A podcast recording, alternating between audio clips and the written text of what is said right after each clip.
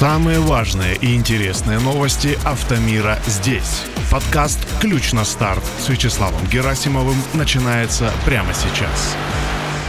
Друзья, привет! Вы слушаете новый выпуск подкаста «Ключ на старт». Если вдруг включили в первый раз, то сейчас расскажу, что будет происходить.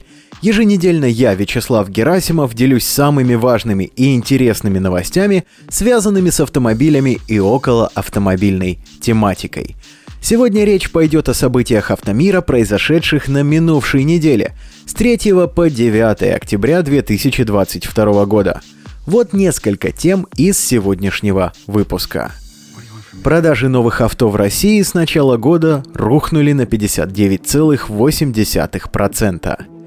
Названа самая надежная иномарка за 300 тысяч рублей – в Китае нашли свалку практически новых электрокаров Great Wall.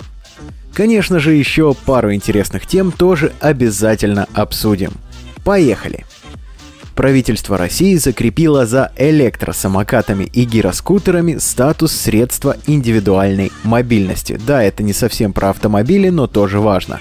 Телеграм-канал Интерфакса рассказал о нескольких важных вещах, которые стоит знать об этом статусе. При совместном передвижении пешеходы получают приоритет. Водители средств индивидуальной мобильности должны будут рассчитывать свою скорость, исходя из этого приоритета. Для пересечения дороги по пешеходному переходу пользователям гироскутеров, сегвеев и аналогичных устройств необходимо будет спешиваться. Электросамокаты любой массы смогут двигаться по правому краю проезжей части дорог – Перемещаться на средствах индивидуальной мобильности можно со скоростью не более 25 км в час. Масса электротранспорта, на котором разрешается передвигаться по тротуарам, вело- и пешеходным дорожкам, не должна превышать 35 кг. Достаточно важные поправки, друзья, их нужно учитывать, если вдруг вам захочется крепко обсигналить водителя электросамоката, передвигающегося по дороге. Будьте терпимее и внимательнее, а водителям средств индивидуальной мобильности напоминаю, вашей жизни и безопасность в первую очередь в ваших руках. Соблюдайте, пожалуйста, правила дорожного движения. Ну а мы со всей внимательностью, конечно, едем дальше. Начало месяца – повод подводить итоги продаж. Они, правда, неутешительные. За первые 9 месяцев 2022 года в России было продано 506 661 новых легковых и легких коммерческих автомобилей, сообщает портал Автоньюз, ссылаясь на Ассоциацию европейского бизнеса.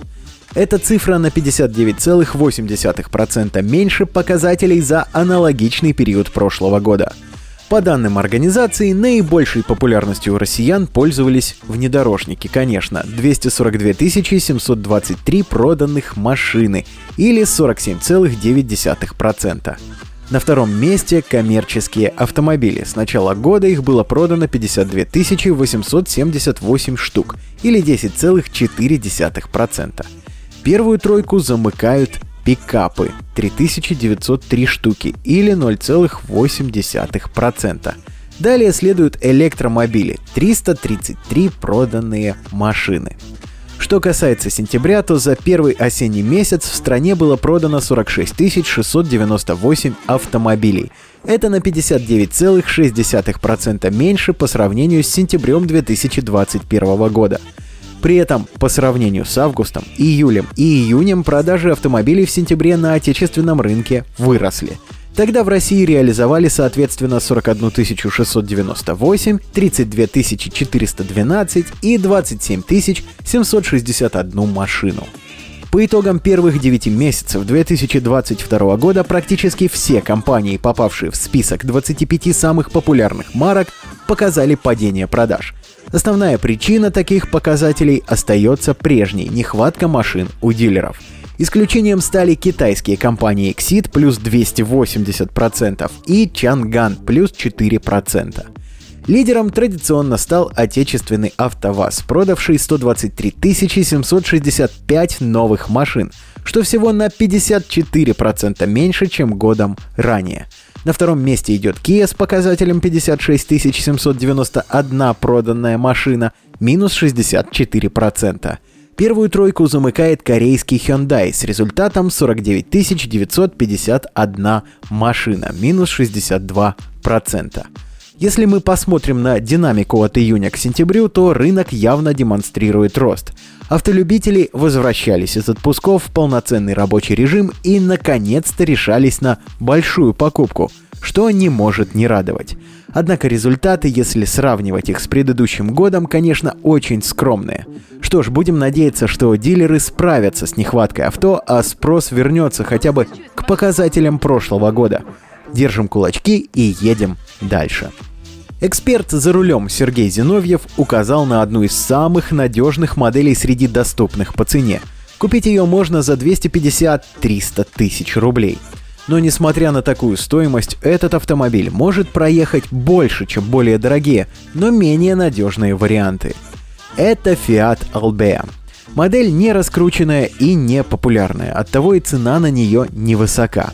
При этом для рачительного автомобилиста, предпочитающего седаны, это настоящая находка. За указанную сумму можно взять Albea 2009-2011 года выпуска с пробегом от 100 тысяч километров. По своим характеристикам модель очень похожа на популярный Renault Logan.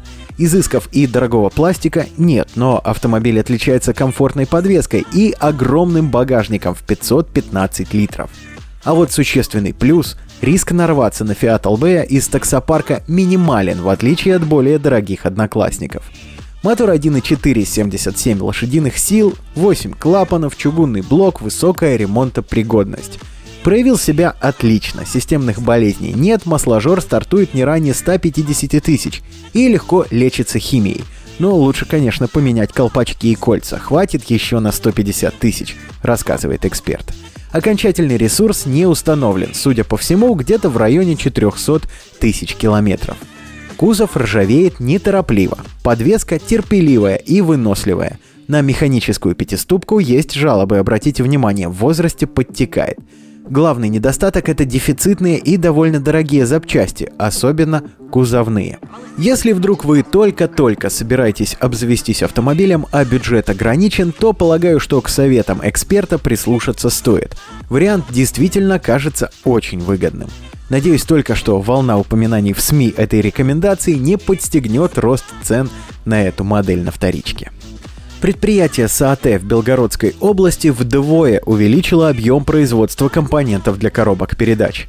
По данным Фонда развития промышленности, на который ссылается издание «Журнал», это позволит полностью импортозаместить компоненты, которые ранее поставлялись на АвтоВАЗ из Европы.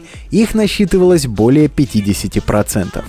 Ранее предприятие выпускало порядка 120 тысяч компонентов деталей для механизмов переключения передач в год – Сейчас это число увеличено до 280 тысяч.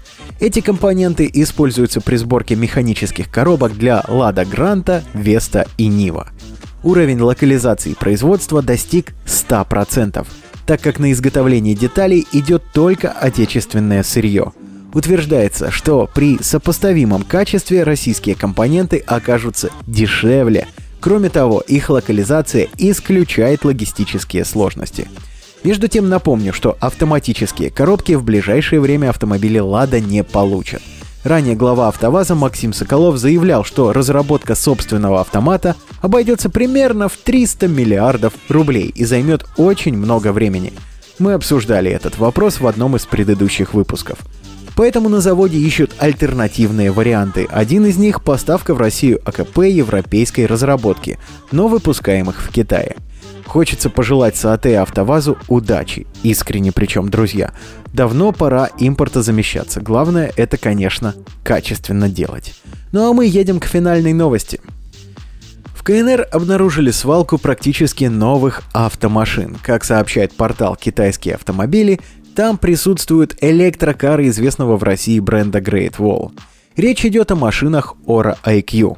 О том, что они стоят без движения уже долго, намекает толстый слой пыли.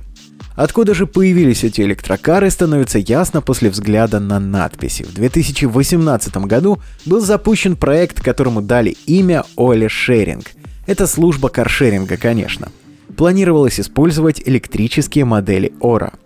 Суммарный объем инвестиций в этот проект достиг отметки в 1 миллиард юаней, а это около 8,5 миллиардов рублей. Через два года у компании было все хорошо, клиентов было много и почти все отзывы были со знаком «плюс». Однако в 2020 году у фирмы начались проблемы. В Пекине перестал работать операционный центр, а социальные сети перестали обновляться. Год спустя компания полностью прекратила свою деятельность. Одной из причин прекращения работы компании называют прекращение получения льгот на электрические авто. При этом странным видится один момент, почему-то машины не смогли распродать, а просто отправили на свалку. Уж я не знаю, друзья, возможно ли подобная ситуация в России, но новости, правда, кажется какой-то безумной в наших реалиях. Если вдруг представители бренда меня слышат, то запишите, пожалуйста. Я готов принять в дар самую неказистую машину из брошенных и освободить парковочное место. Но надо же помочь. Только чур расходы на транспортировку авто пополам. Друзья, на этой неделе у меня все. С вами был Вячеслав Герасимов, подкаст «Ключ на старт». Напоминаю, все анонсы и важные события недели публикуются в телеграм-канале и в сообществе подкаста ВКонтакте – Короткое имя одинаковое и там, и там. K on Start. Спасибо за внимание. Удачи на дорогах. Пока.